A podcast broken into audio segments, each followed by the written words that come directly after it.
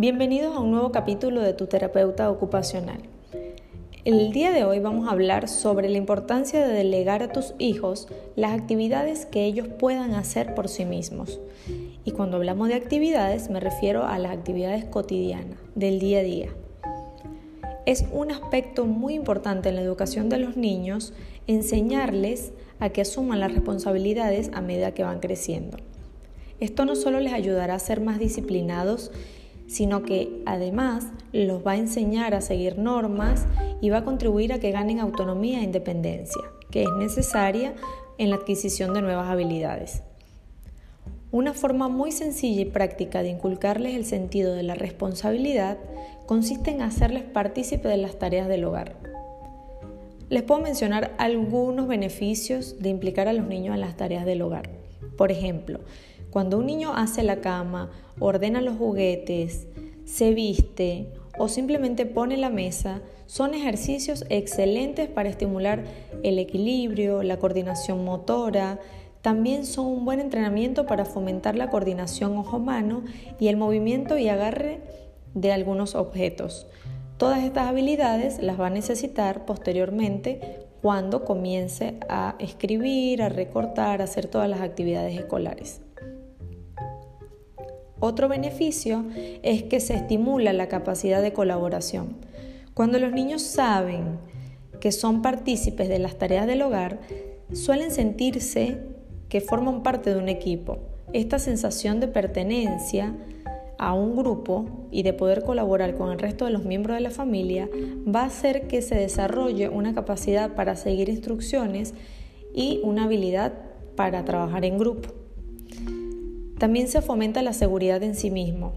El hecho de que los padres les pidan a sus hijos que les ayuden en las tareas domésticas representa mucho para los niños.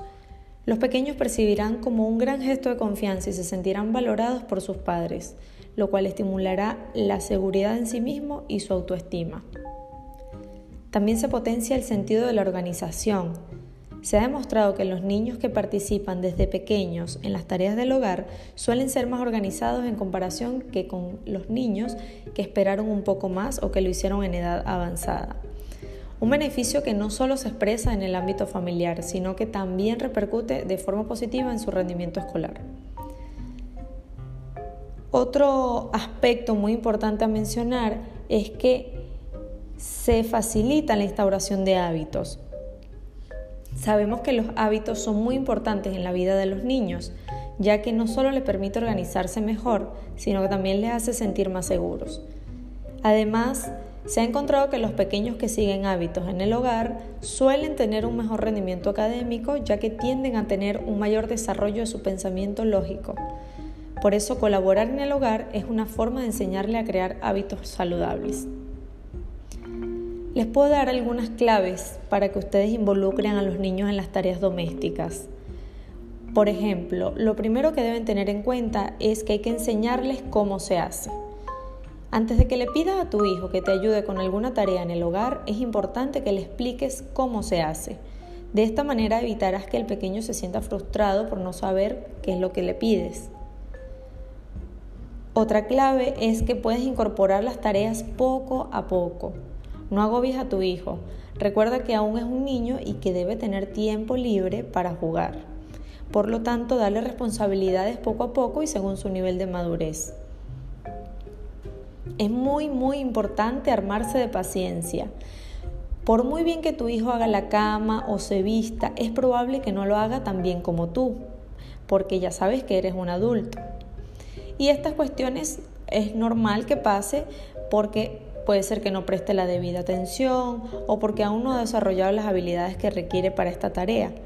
En cualquier caso, es importante que no pelees o que no discutas por esto o porque no ha hecho bien la tarea. En cambio, puedes enseñarle a perfeccionarla eh, posteriormente, reconociendo siempre su esfuerzo. Ten en cuenta que aunque no haya salido tan bien como esperabas, el niño ha dado lo mejor que pudo y si le criticas, solo lograrás que se sienta mal y muy probablemente puedas empezar a dañar la seguridad que tenga en sí mismo. También un punto que pueden tener en cuenta es utilizar el refuerzo positivo. Cuando los niños están aprendiendo suelen cometer errores, como todos. Es normal que rompa un vaso o un plato, o que no haga la cama también como tú. No lo regañes, ayúdalo, muéstrale cómo se hace mejor. Tampoco te rindas, es importante que dejes que practique en esa actividad hasta que lo aprenda a hacer mejor. Céntrate en premiar, entre comillas, las cosas que hace bien y reconocer su esfuerzo y participación aunque los resultados no sean perfectos. Cuando hablo de premiar me refiero a una palabra o a un gesto. Otro punto para tener en cuenta es que debes adaptar las responsabilidades a su edad.